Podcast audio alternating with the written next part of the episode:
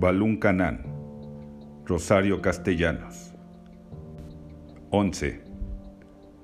César lo dispuso así, que desde entonces en adelante las mujeres y los niños no volvieran a salir si no los acompañaba un hombre que sirviera como de respeto y, en caso necesario, de defensa. Ese hombre no podía ser César, porque estaba ocupado en las faenas del campo.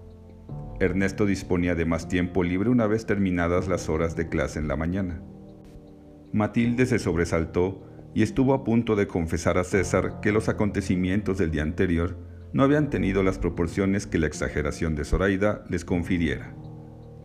Ni los indios se habían desnudado delante de ellas, ni las habían insultado obligándolas a salir del río antes de terminar de bañarse.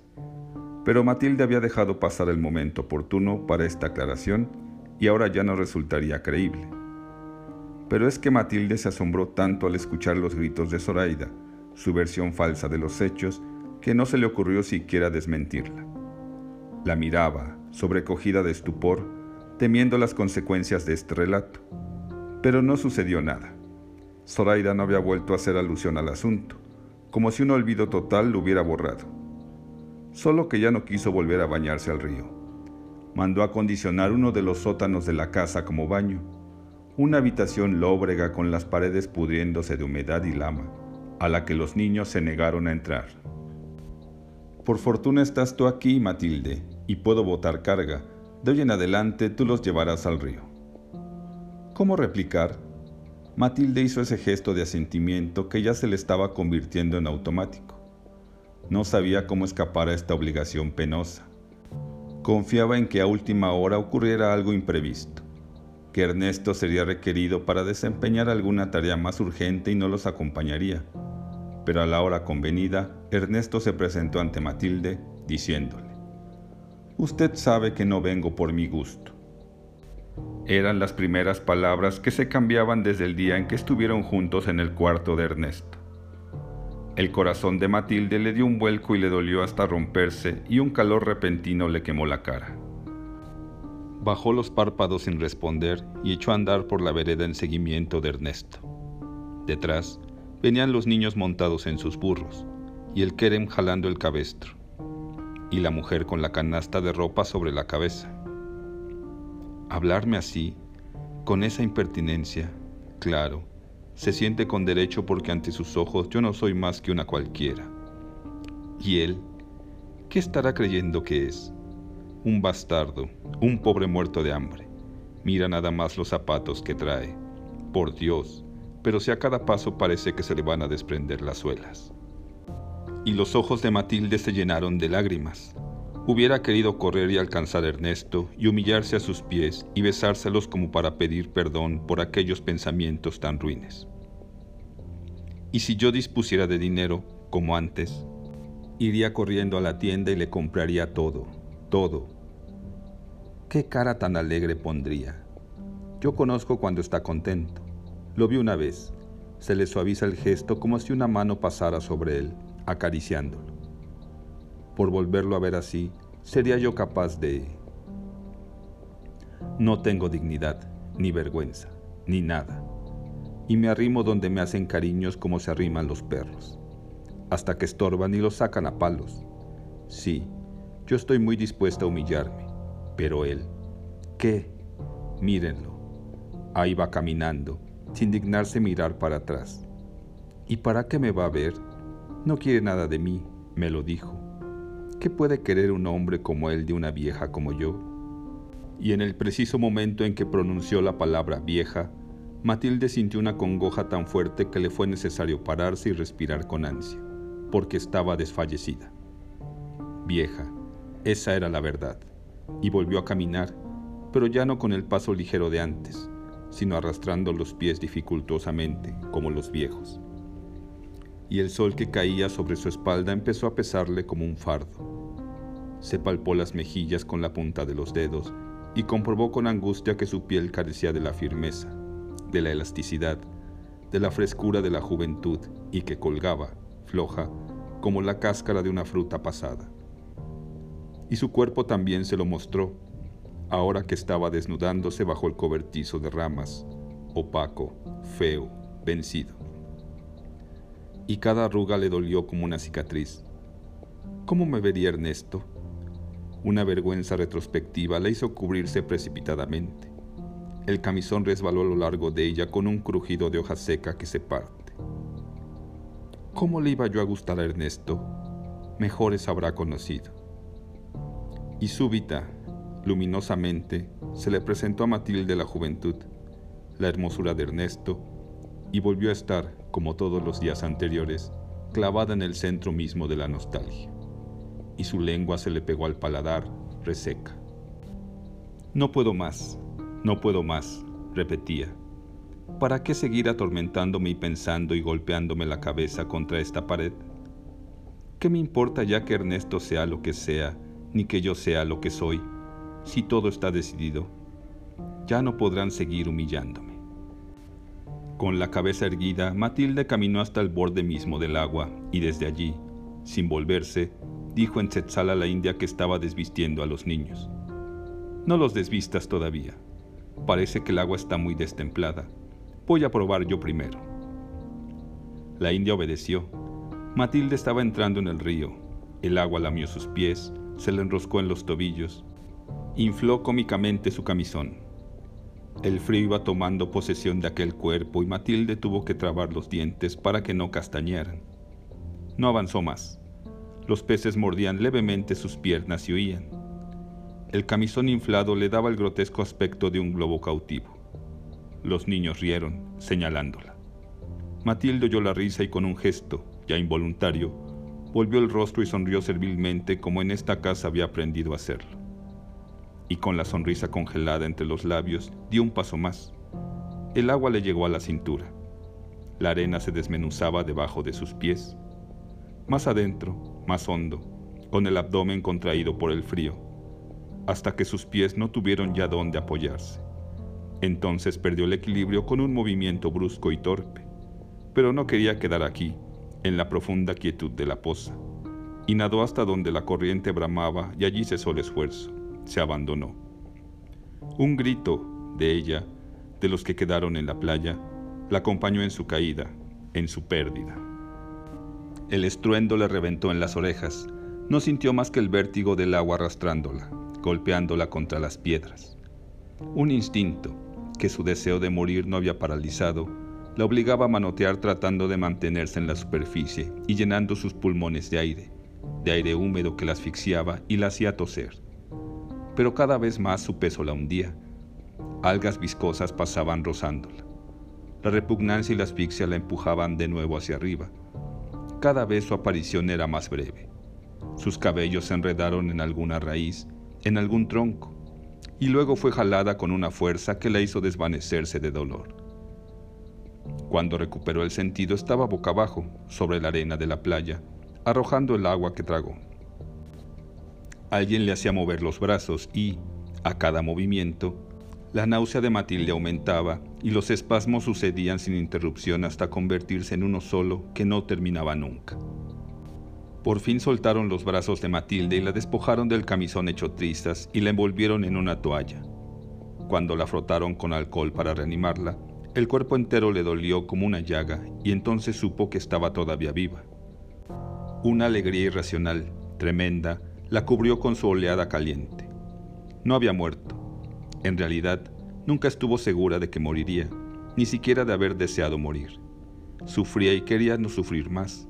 Eso era todo. Pero seguir viviendo, respirar en una pradera ancha y sin término, correr libremente, comer su comida en paz. Matilde.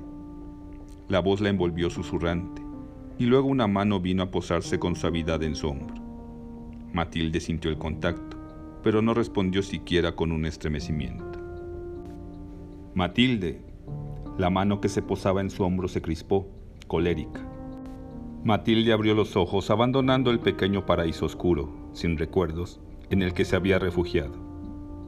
La crudeza de la luz la deslumbró y tuvo que parpadear muchas veces antes de que las imágenes se le presentaran ordenadas y distintas. Esa mancha azul se cuajó en un cielo altísimo y limpio de nubes. Ese temblor verde era el follaje.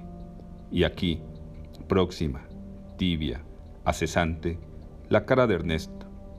El dolor, que había sobrevivido con ella, volvió a instalarse en el pecho de Matilde. Quiso apartarse de esa proximidad, huir, esconder el rostro. Pero al más leve movimiento sus huesos crujían, como resquebrajándose, y por toda su piel corrió un ardor de sollamadura. ¿Y hacia dónde huir? Los brazos de Ernesto la acercaban. Impotente, Matilde volvió a cerrar los ojos, ahora mojados de lágrimas. No llores, Matilde, ya estás a salvo. Pero los sollozos la desgarraban por dentro y venían a estrellarse con una espuma de mal sabor entre sus labios. Gracias a Dios no tienes ninguna herida, raspones nada más, y el gran susto. Delicadamente, con la punta de la toalla, Ernesto enjugó el rostro de Matilde. Cuando oímos los gritos de la India, el Keren y yo corrimos a ver qué pasaba. La corriente te estaba arrastrando. Yo quise tirarme al río también, pero el Kerem se me adelantó. Yo hubiera querido salvarte. Hubieras preferido que te salvara yo, ¿verdad? Ernesto aguardó inútilmente la respuesta. Matilde continuaba muda y el único signo que daba de estar despierta era el llanto que no cesaba de manar de sus ojos.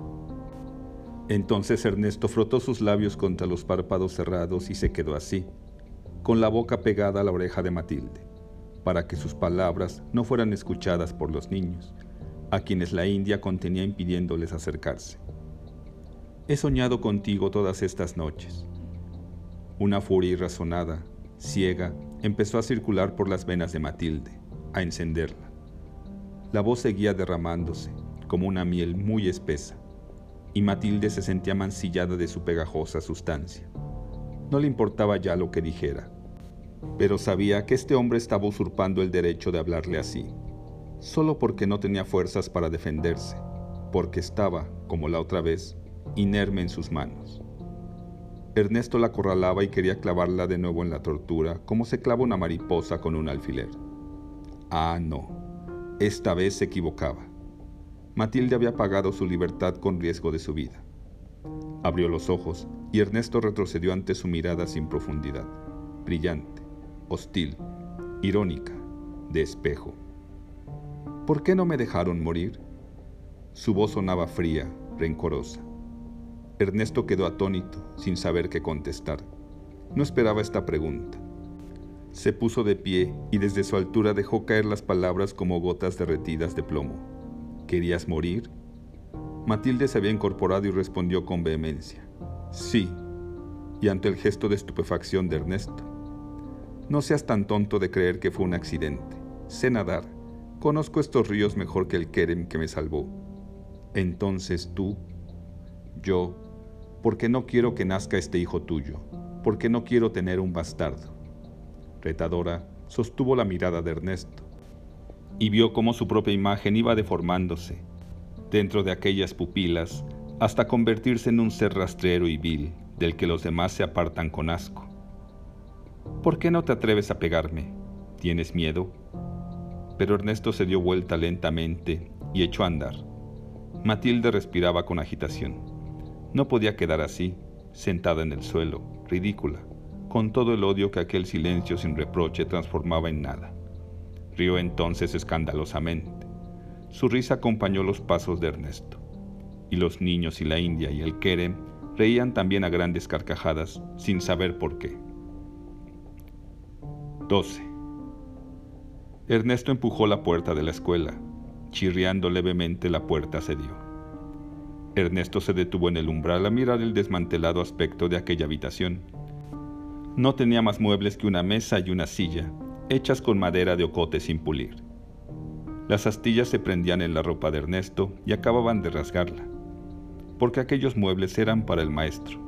Los niños se enroscaban en el suelo.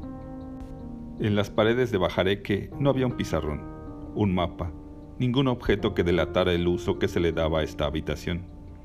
Pero Felipe había recortado de un periódico el retrato de Lázaro Cárdenas. El presidente parecía borroso, entre una multitud de campesinos.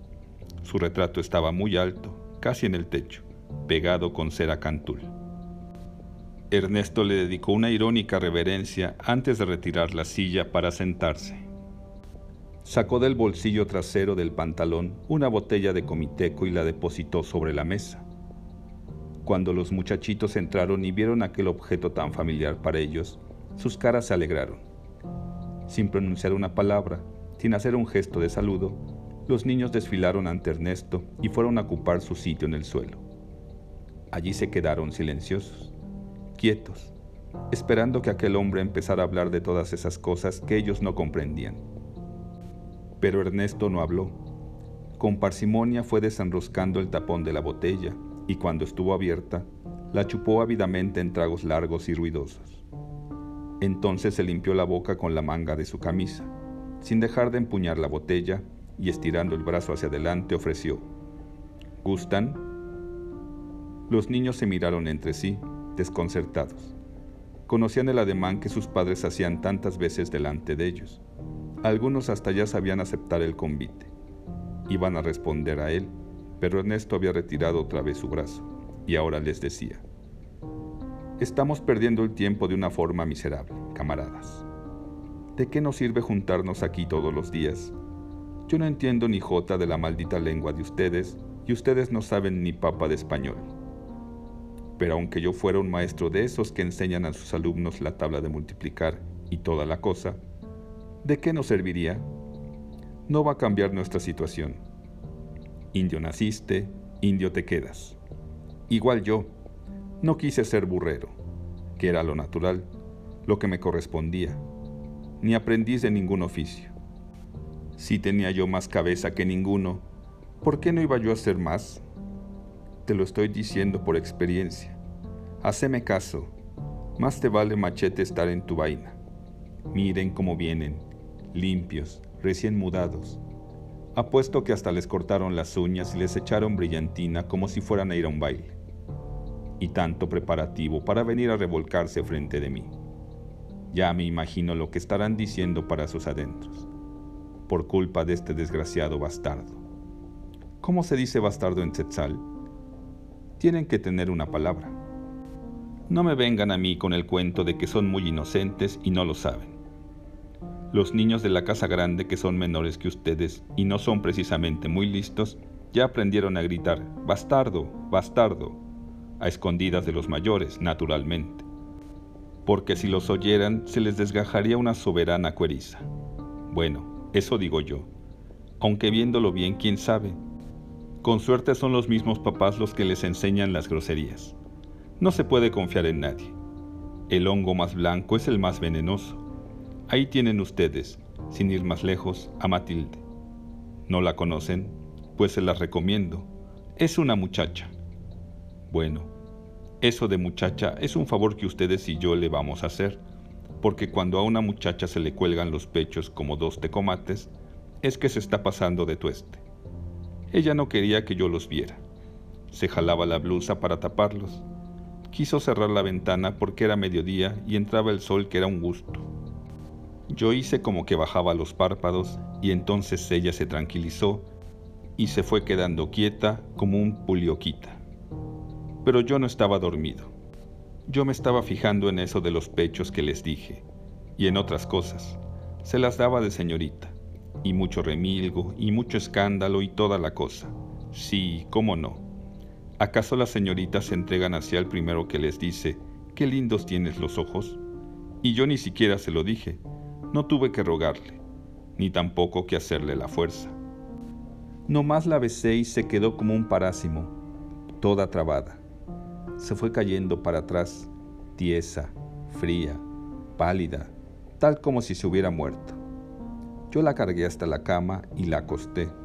Estaba yo asustado, palabra de honor. La sacudía yo de los hombros y le decía yo, Matilde, Matilde. Nada que me contestaba. Solo se puso a temblar y a llorar y a rogarme que no le hiciera yo daño, que tenía mucho miedo de lo que le iba a doler, y yo, ¿para qué les voy a mentir?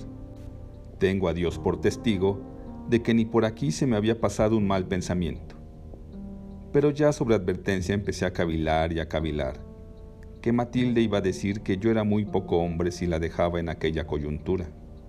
Además, ella empezó a defenderse, a forcejear. Hasta quiso dar de gritos, pero yo le tapé la boca. No más eso nos faltaba, que nos encontraran allí juntos. Se lo dije a Matilde para aplacarla. ¿Qué caso me iba a hacer? No obedece a ninguno. Como la criaron tan consentida, está acostumbrada a hacer siempre su regalada gana. Lo que necesita es un hombre que la meta en cintura y que la haga caminar con el trotecito parejo. Pero ya está visto que ese hombre no soy yo. Bueno, camaradas, eso merece que lo celebremos con otro trago. Salud. Ernesto volvió a beber. Un calor agradable lo envolvió. Le gustaba esta sensación que hacía contrapeso a los escalofríos del paludismo. Y luego empezar a moverse como en un sueño, como pisando sobre algodones. No le importaba decir lo que estaba diciendo porque tenía la certidumbre de que ninguno de sus oyentes lo entendía. Miró fijamente su mano extendida sobre la mesa y le sorprendió hallarla de ese tamaño. Para lo que pesaba debería ser mucho más, pero mucho más grande. Este descubrimiento le produjo un amago de risa. Movió los dedos y el cosquilleo que recorrió todo su brazo hizo que la risa se desbordara al fin.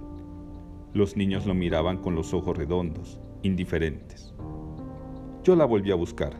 No, no es que quedara yo muy convidado, pero la volví a buscar. En estos infelices ranchos no hay mucho donde escoger. En el pueblo, en Comitán, la cosa hubiera sido distinta. Ahí sí hay mujeres de de veras y no melindrosas. Ay, camaradas, si hubieran visto a la mosca muerta de Matilde, seria, como si nunca rompiera un plato. No me volvió a dar ocasión de que yo le hablara. Claro, una señorita de su categoría desmerece hablando con un bastardo. Pero luego, ¿qué tal le fue? En el pecado llevó la penitencia a la pobre. Va saliendo con su domingo 7 de que va a tener una criatura. Y como es muy lista, no se le ocurre nada más que ir a tirarse al río para que se la lleve la corriente. Cuando lo derecho es avisarle al hombre, yo no me iba a hacer para atrás, no la iba yo a dejar sentada en su deshonra eso llevando las cosas por derecho. Pero después de lo que hizo que ni sueñe que le voy a rogar. No soy tan sobrado. Para mí es como si hubiera muerto, allá que se las averigüe con su hijo. La lengua casi no le obedecía ya. En su torpeza se enredaban las palabras y salían escurriendo como un hilo de baba espeso, interminable.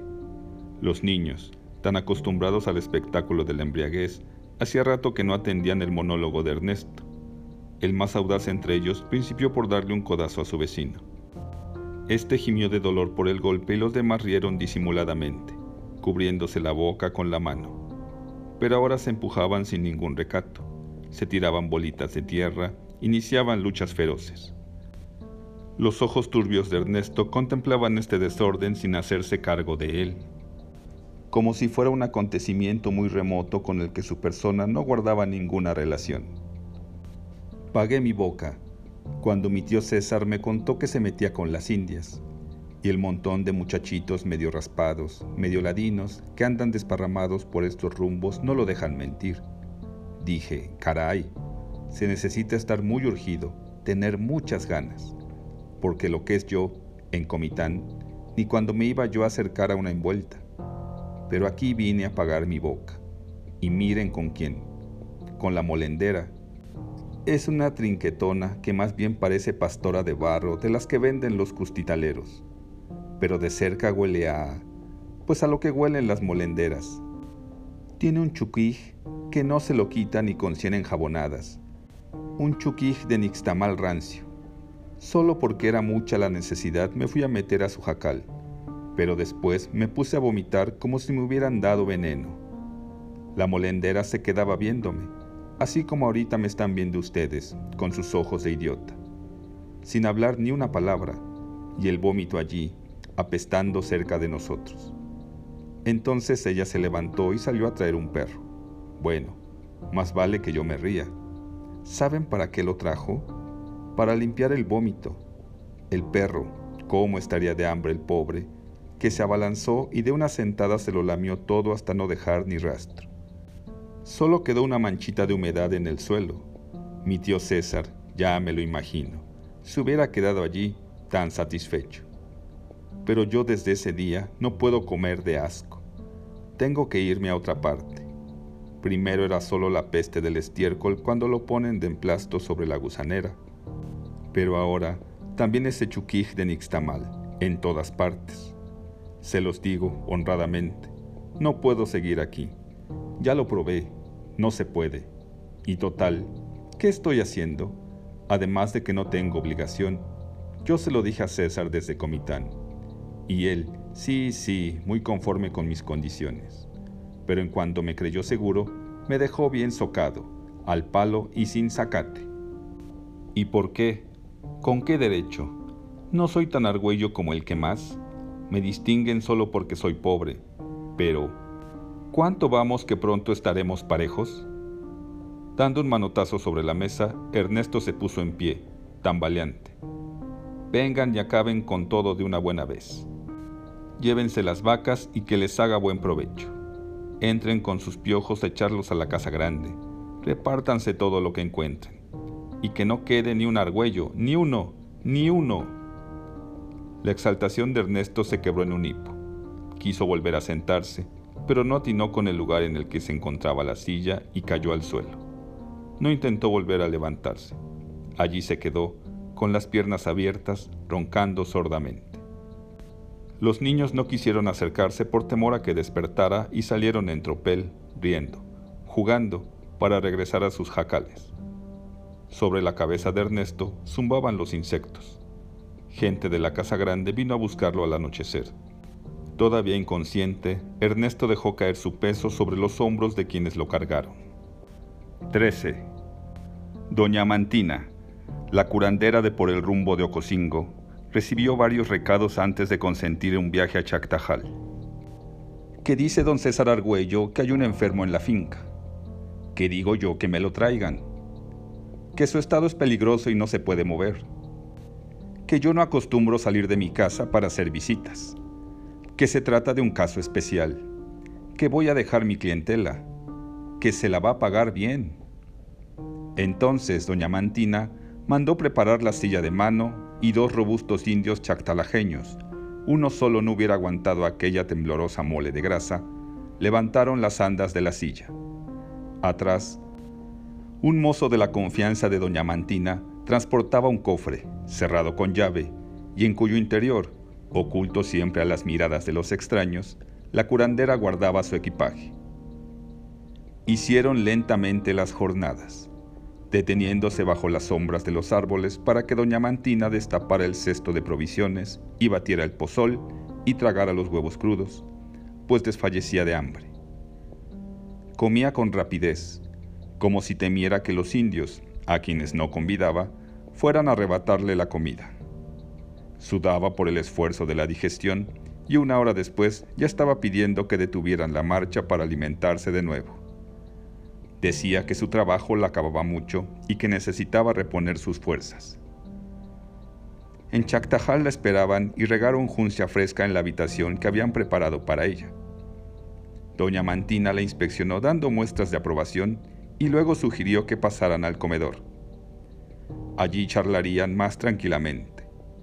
Y entre una taza de chocolate y la otra, los argüellos empezaron a mostrar algunos signos de impaciencia. Doña Mantina preguntó, ¿Quién es el enfermo? Una prima de César, respondió Zoraida. ¿Quiere usted que vayamos a verla? Desde hace días no sale de su cuarto. Vamos. Se puso de pie con solemnidad. En sus dedos regordetes se incrustaban los anillos de oro. Las gargantillas de coral y de oro brillaban sobre la blusa de tela corriente y sucia. Y de sus orejas flácidas pendían un par de largos aretes de filigrana. Cuando abrieron la puerta del cuarto de Matilde, se les vino a la cara un olor de aire encerrado, respirado muchas veces, marchito. Tantearon en la oscuridad hasta dar con la cama. Aquí está doña Mantina, Matilde. Vino a verte. Sí. La voz de Matilde era remota, sin inflexiones. Vamos a abrir la ventana. La luz entró para mostrar una Matilde amarilla, despeinada y ojerosa. Está así desde que la revolcó la corriente. No quiere ni comer ni habla con nadie. Ante la total indiferencia de Matilde, doña Mantina se inclinó sobre aquel cuerpo consumido por la enfermedad. Desconsideradamente tacteaba el abdomen, apretaba los brazos de Matilde, flexionaba sus piernas. Matilde solo gemía de dolor cuando aquellas dos manos alajadas se hundían con demasiada rudeza en algún punto sensible. Doña Mantina escuchaba con atención estos gemidos. Insistía volviendo al punto dolorido. Respiraba fatigosamente. Hasta que, sin hablar una sola palabra, doña Mantina soltó a Matilde y fue a cerrar de nuevo la ventana. Es espanto de agua, diagnosticó. ¿Es grave, doña Mantina? La curación dura nueve días. ¿Va usted a empezar hoy? En cuanto me consigan lo que necesito. Usted dirá. Necesito que maten una res, un toro de sobreaño. A Zoraida le pareció excesiva aquella petición. Las reses no se matan así nomás solo para las grandes ocasiones, y los toros ni siquiera para las grandes ocasiones. Pero doña Mantina pedía como quien no admite réplica, y no se vería bien que los argüellos regatearan algo para la curación de Matilde. Que sea un toro de sobreaño, negro. Junten en un traste los tuétanos. Ah, y que no vayan a tirar la sangre. Esa me la bebo yo.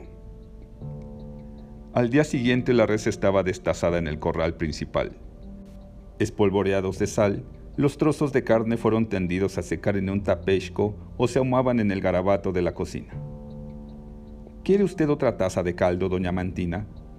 Si acepta, si vuelve a sorber su taza con ese ruido de agua hirviendo, juro por Dios que me paro y me salgo a vomitar al corredor. No, gracias, doña Zoraida. Ya está bien así. Ernesto suspiró aliviado. Le repugnaba esta mujer, no podía soportar su presencia, y más sospechando qué era lo que había venido a hacer a Chactajal. ¿Cómo a qué hora le pasó la desgracia a la niña Matilde? Pues se fueron a bañar como a la una. ¿No es verdad, Ernesto? No vi el reloj. Que no creyeran que iban a contar con él para el asesinato de su hijo. ¿Y Zoraida era cómplice o lo ignoraba todo? No, a una mujer no se le escapan los secretos de otra. Lo que sucede es que todas se tapan con la misma chamarra. Para llamar el espíritu de la niña Matilde, hay que ir al lugar donde se espantó ya a la misma hora. Pero Matilde no se puede mover, doña Mantina. Usted es testigo. Hay que hacerle la fuerza. Si no va, no me comprometo a curarla. Y para hacer más amenazadora su advertencia, es malo dejar la curación a medias. No había modo de negarse porque ya en la mañana, muy temprano, doña Mantina había sacado de su cofre unas ramas de madre del cacao y con ellas barrió el cuerpo desnudo de Matilde. Después volvió a roparla, pero entre las sábanas quedaron las ramas utilizadas para la barrida, porque así, en esa proximidad, era como empezaba a obrar su virtud. Matilde, como siempre, se prestó pasivamente a la curación. No protestaba, y cuando le dijeron que era necesario volver al río, se dejó vestir como si fuera una muñeca de trapo, y se dejó cargar y no abrió los ojos ni cuando la depositaron bajo el cobertizo alzado en la playa. De repente la voz de doña Mantina se elevó, gritando, Matilde, Matilde, vení, no te quedes. Y el cuerpo, grotesco, pesado de la curandera, se liberó repentinamente de la sujeción de la gravedad y corrió con agilidad sobre la arena mientras la mujerona azotaba el viento con una vara de eucalipto, como para acorralar al espíritu de Matilde, que desde el día del espanto había permanecido en aquel lugar, y obligarlo a volver a entrar al cuerpo del que había salido. Abre la boca para que tu espíritu pueda entrar de nuevo, le aconsejaba Zoraida en voz baja a Matilde. Y Matilde obedecía porque no encontraba fuerza para resistir. De pronto doña Mantina cesó de girar y llenándose la boca de trago, en el que previamente se habían dejado caer hojas de romero machacadas, sopló sobre Matilde hasta que el aguardiente escurrió sobre su pelo y resumó en la tela del vestido. Y antes de que el alcohol se evaporara, la envolvió en su chal. Pero Matilde no reaccionó, y pasados los nueve días, su color estaba tan quebrado como antes. De nada valió que todas las noches doña Mantina untara los tuétanos de la res en las coyunturas de la enferma, ni que dejara caer un chorro de leche fría a lo largo de la columna vertebral de Matilde. El mal no quería abandonar el cuerpo del que se había apoderado. La curandera intentó entonces un recurso más, el baño donde se pusieron a hervir y soltar su jugo las hojas de la madre del cacao. Después, Matilde fue obligada a beber tres tragos de infusión de chajaj, pero ni por eso mostró ningún síntoma de alivio. Seguía como atacada de somnolencia, y por más antojos que le preparaban para incitar su apetito, seguía negándose a comer. Era doña Mantina la que daba buena cuenta de aquellos platillos especiales. Su hambre parecía insaciable y su humor no se alteraba a pesar del fracaso de su tratamiento, como si fuera imposible que alguno pusiera en duda su habilidad de exorcizadora de daños. Y viendo que Matilde continuaba en el mismo ser, no más grave, pero tampoco mejor, dijo sin inmutarse, es mal de ojo. Entonces fue necesario conseguir el huevo de una gallina zarada y con él fue tocando toda la superficie del cuerpo de Matilde mientras rezaba un Padre Nuestro. Cuando terminó, envolvió el huevo y unas ramas de ruda y un chile crespo en un trapo y todo lo ató bajo la axila de Matilde para que pasara el día entero empollándolo. En la noche quebró el huevo sin mirarlo y lo vertió en una vasijita que empujó debajo de la cama. Pero al día siguiente, cuando buscó en la yema los ojos que son seña del mal que le están siguiendo al enfermo, no encontró más que uno, el que las yemas tienen siempre. Pero doña Mantina no mostró ni sorpresa ni desconcierto. Tampoco se desanimó. Y después de encerrarse toda la tarde en su cuarto, salió diciendo que ahora ya no cabía duda de que a Matilde le habían echado brujería que quien estaba embrujándola era su hermana Francisca y que para curarla era necesario llevarla a Palomaría. No, no quiero ir. Matilde se incorporó en el lecho, electrizada de terror. Quiso levantarse, huir. Para volver a acostarla, fue precisa la intervención de la molendera y de las otras criadas, y hubo que darle un bebedizo para que durmiera. Pero Matilde está imposibilitada para el viaje, doña Mantina, Luego, la impresión de ver a su hermana. No se apure usted, patrona, yo sé mi cuento. Las cosas van a salir bien. Como ya habían terminado de cenar y la conversación languidecía, doña Mantina se puso de pie, dio las buenas noches y salió. Ya en su cuarto sacó de entre la blusa la llave de su cofre y lo abrió. Pero antes de que empezara a hurgar entre las cosas que el cofre contenía, un golpe muy leve en la puerta le indicó que alguien solicitaba entrar. Una sonrisa casi imperceptible se dibujó en el rostro de doña Mantina, pero continuó trajinando como si no hubiera oído nada. Los golpes se repitieron con más decisión, con más fuerza. Entonces doña Mantina fue a abrir. En el umbral estaba Matilde, tiritando de frío bajo la frazada de lana en que se había envuelto. Doña Mantina fingió una exagerada sorpresa al encontrarla allí Jesús, María y José, no te quedes allí, criatura, que te vas a pasmar. Pasa adelante, estás en el mero chiflón. Pasa, sentate. ¿O te quieres acostar? Acentuaba el voz como una burla, con insolencia. Nadie le había dado esa confianza, pero doña Mantina se sentía con derecho a tomarla. Matilde no se movió. A punto de desvanecerse, alcanzó todavía a balbucir. Doña Mantina, yo Pasá, muchacha, yo sé lo que tenés. Pasá, yo te voy a ayudar. 14. Juana, la mujer de Felipe, juntó los escasos desperdicios de la comida en una pascle de barro. Acabó de lavar las ollas que utilizó para su trabajo y las puso a escurrir, embrocadas sobre una tabla. Retiró el comal del fuego hasta el día siguiente. Y luego, llevando en la mano la pascle de los desperdicios, fue al chiquero. No había más que un cerdo flaco, osando en el lodo. El cerdo se abalanzó a la comida y la devoró en un instante. No va a estar cebado para las fiestas de Todos Santos, pensó Juana. No va a ser posible venderlo a los custatileros. Y regresó al jacal desalentada. De la batea de ropa sacó una camisa. Era la que había usado el día de su casamiento. Después la guardó para lucirla solo en las grandes ocasiones. Pero ahora se la ponía ya hasta entre semana y había tenido que llevarla a lavar al río varias veces. Por más cuidado que pusiera, por más delicadeza, por más esmero, el tejido iba adelgazándose y en algunos lugares estaba roto. Ahora, aprovechando estos últimos rayos de sol, la mansa lumbre del rescoldo no era suficiente, Juana iba a surcir las rasgaduras. Felipe podía regresar en cualquier momento y encontrarla cumpliendo esta tarea, pero ni siquiera le preguntaría si necesitaba dinero para comprarse un corte de manta nueva. Felipe se había desobligado de los gastos de su casa. Iba y venía de las fincas, de los pueblos, sin acordarse de traerle nunca nada a su mujer. Ella había tenido que darle las pocas monedas que guardaba de ahorro para ayudarlo en los gastos del viaje, porque con esta cuestión del agrarismo los patrones veían con malos ojos a Felipe y se negaban a darle trabajo. En cuanto a fiarles la manta como antes, ni pensarlo. El día que ella se presentó a la casa grande, no solo le negaron el fiado, sino que le reclamaron las deudas anteriores. Pero no por eso Juana se retiró de la casa grande. A veces se acercaba a rociar por los empedrados de la majada, con un tolito lleno de frijol haciendo equilibrio sobre su cabeza. No perdía la esperanza de hablar con los patrones para interceder por Felipe y pedir que le perdonaran sus desvaríos y que le tuvieran paciencia, que iba a terminar por volver a su acuerdo, porque Felipe no era un mal hombre, ella lo conocía bien, pero los argüellos pasaban enfrente de Juana, distraídos, como si ella fuera cosa demasiado insignificante para detenerse a mirarla, para escuchar lo que decía, para prestar atención a su súplica. Y no faltó quien fuera a incriminarla delante de Felipe.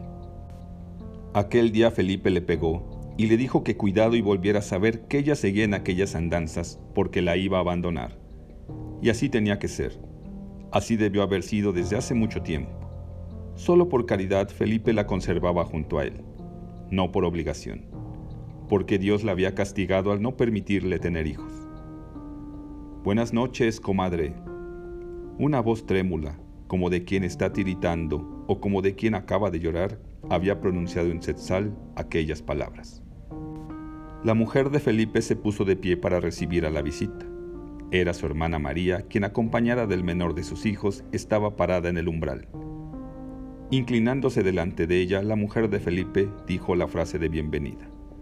Comadre María, qué milagro que te dignaste venir a esta tu humilde casa.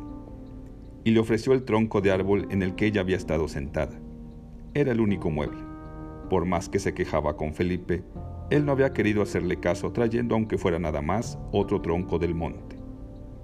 María se sentó y disimuladamente estuvo mirando de reojo todos los rincones, ya sumidos en sombras del jacal.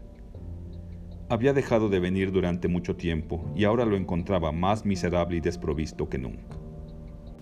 Juana prefirió interpretar de otra manera esta mirada de inspección y dijo, ¿Buscas a tu compadre Felipe? María hizo un gesto de asentimiento. Entonces Juana fue a escoger la más pequeña, la más delgada de las astillas de ocote que atesoraba en un rincón. Mientras lo prendía en el rescoldo, arrodillada, respondió, Tu compadre Felipe no está, ¿Se te ofrecía algo? Quería yo hablar con él. Me dijeron que era mi compadre Felipe el que se entendía con los asuntos de la escuela. Entonces el niño se desprendió de la mano de su madre y se aproximó a Juana, buscando el sitio donde mejor fuera alumbrado por la llama del ocote. El niño alzó el rostro para que Juana lo viese. Y como Juana permanecía atónita, sin comprender, tuvo que señalar los moretones, aquí, aquí y aquí, porque se confundían con el color oscuro de su piel. Me pegó el maestro. Estaba seguro, porque ya lo había experimentado varias veces, del efecto que estas palabras producían en las personas mayores. Aguardaba la consternada exclamación, pero Juana continuó mirándolo en silencio, hasta que, indiferente, apartó sus ojos del rostro amoratado del niño. El niño creyó que era necesario, para conmover a Juana, repetir el relato de la historia. Pero antes de iniciarlo sintió caer sobre él una mirada tan severa, tan hosca, de su madre, que optó por callar. La severidad de María no tenía su origen en la conducta del niño, sino en la inexplicable actitud de Juana, dijo, tratando de excitar su curiosidad acerca de la forma en que se había desarrollado el suceso. Don Ernesto estaba bolo. El niño, que había estado esforzándose por contenerse, se abandonó a su ímpetu de hacer confidencia y empezó a hablar. Ya tenía tiempo que don Ernesto no iba a dar las clases en su juicio. Desde que llegaba a la escuela, era cierto, no paraba de hablar, pero sin decir lo que leía en su libro, como en las primeras veces, sino que hablaba y hablaba solo, y luego le entraba el sueño de la borrachera y se quedaba dormido.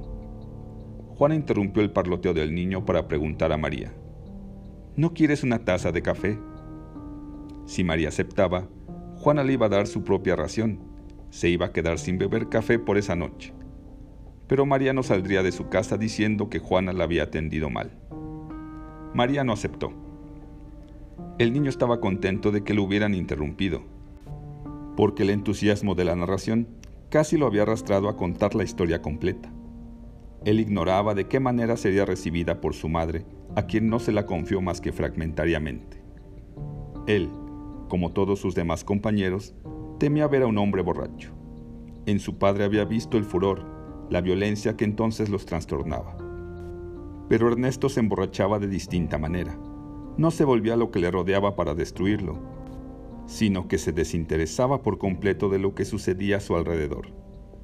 Los niños aprendieron pronto que en ese estado Ernesto no les prestaba atención, y desde entonces la presencia de Ernesto dejó de ser un obstáculo para sus juegos y travesuras hubo quien se aventurara a correr y saltar por encima del cuerpo inconsciente de Ernesto cuando yacía en el suelo. Los demás se conformaban con gritar y aventarse proyectiles. Y fue una de aquellas veces que el proyectil, una naranja agria, fue a estrellarse precisamente contra el rostro de Ernesto, el cual en aquel instante estaba tratando, con mucha dificultad, de ponerse de pie. Ernesto profirió un alarido de dolor y se levantó. Entonces sí, ágilmente, a descargar su furia en el primero que tuvo su alcance sin detenerse a averiguar si era el culpable o no. Es lo que yo digo, decía María. Para eso nos sacrificamos mandando a nuestros hijos a la escuela. El Kerem siempre es una ayuda. Parte la leña, acarrea el agua, lleva el bastimento del tata cuando está trabajando en el campo. Juana se encogió de hombros como para despojar aquella queja de toda su importancia.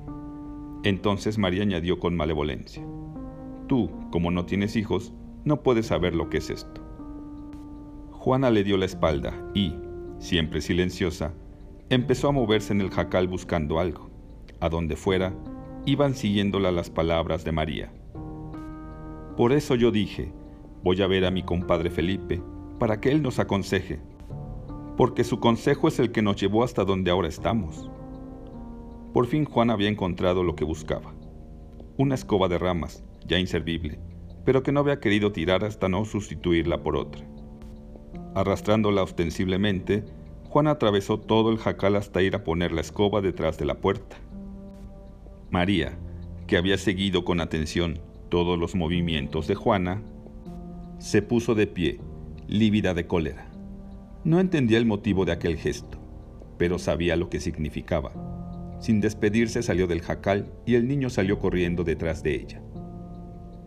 Cuando la mujer de Felipe volvió a quedarse sola, se llevó ambas manos al sitio del corazón, porque sus latidos eran tan rápidos y tan fuertes que sentía como si su pecho se le fuera a romper.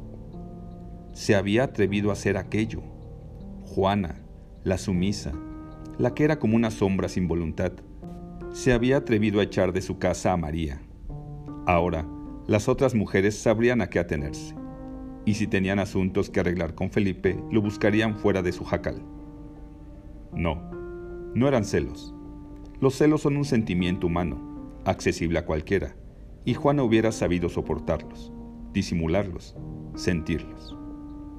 Si Felipe hubiera querido a otra mujer, Juana tendría frente a ella un adversario igual y podía luchar con sus mismas armas y podía vencer, porque ella era la legítima, aunque no tuviera hijos. Y si la derrotaban, podía aceptar su derrota. Pero no era eso y lo que era era atroz. Juana no alcanzaba a entenderlo y se golpeaba la cabeza con los puños, preguntándose qué estaba pagando para ser castigada de este modo. Juana no veía más salida a su situación que ir a la casa grande y decir todo lo que estaba haciendo Felipe para que los patrones le hicieran el favor de considerar si este era un caso de brujería y cómo había que curarlo. ¿Por qué no? Felipe no era el mismo desde que regresó la última vez de Tapachula. Desde que comenzó la construcción de la escuela no descansaba. Era el más madrugador y, temprano, ya andaba de casa en casa despertando a los otros. en el trabajo no había quien le pusiera un pie delante. Después, cuando la escuela estuvo terminada, el mismo Felipe derribó el árbol de ocote para hacer los muebles. Y, el muy ingrato, no era para ver que en su jacal tenían que sentarse en el suelo. Luego quitó el retrato que hasta entonces tuvo pegado con cera cantul encima del tapesco donde dormía y se lo llevó para pegarlo en la pared de la escuela. Pero bueno hubiera sido que se conformara con eso. Seguro que fue en una borrachera, pues fue en los días de la novena de Nuestra Señora de la Salud, discurrió ir, él solo, a la casa grande para platicar con el patrón y decirle que ellos ya habían cumplido con levantar la escuela, que ahora venía a exigir que el patrón cumpliera la ley enviando al maestro. ¿Cómo lo vería don César? Como a un loco, pues no era otra cosa. Que de lástima ni siquiera mandó que lo castigaran. Felipe era un mal agradecido.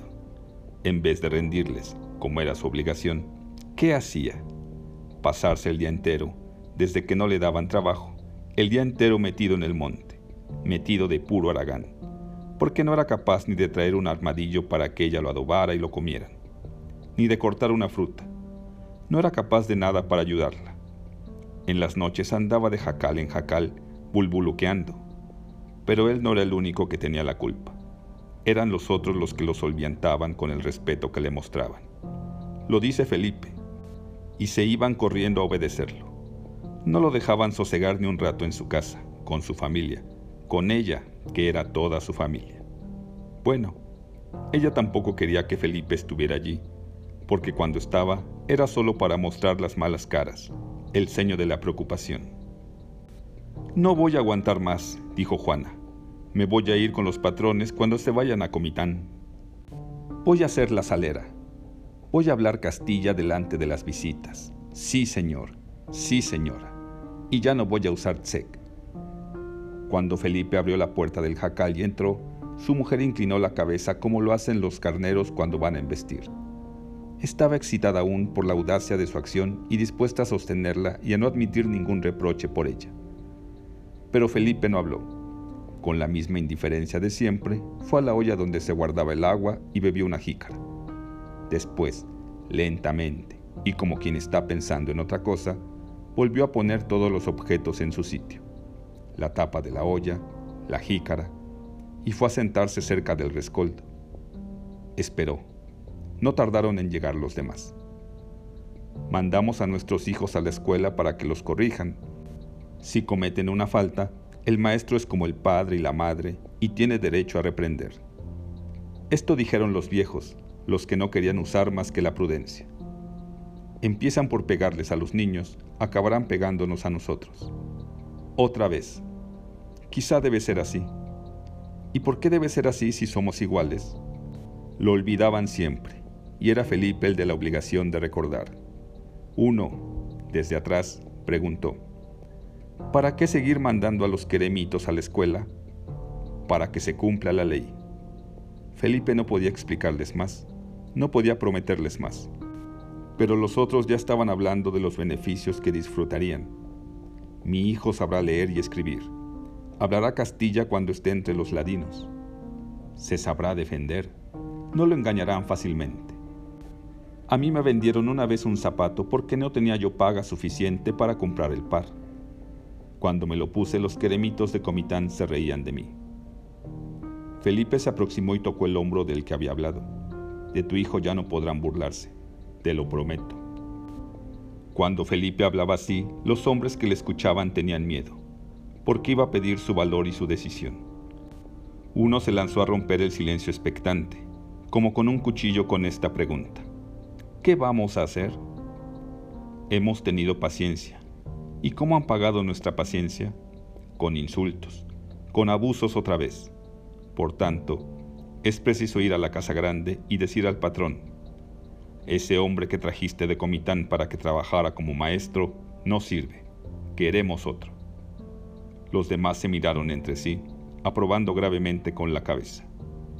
Desde un rincón la mujer de Felipe observaba con hostilidad a los reunidos y dijo entre sí, mirando a su marido, ¿Quién crees que tendrá valor para ir a decir eso? Nadie.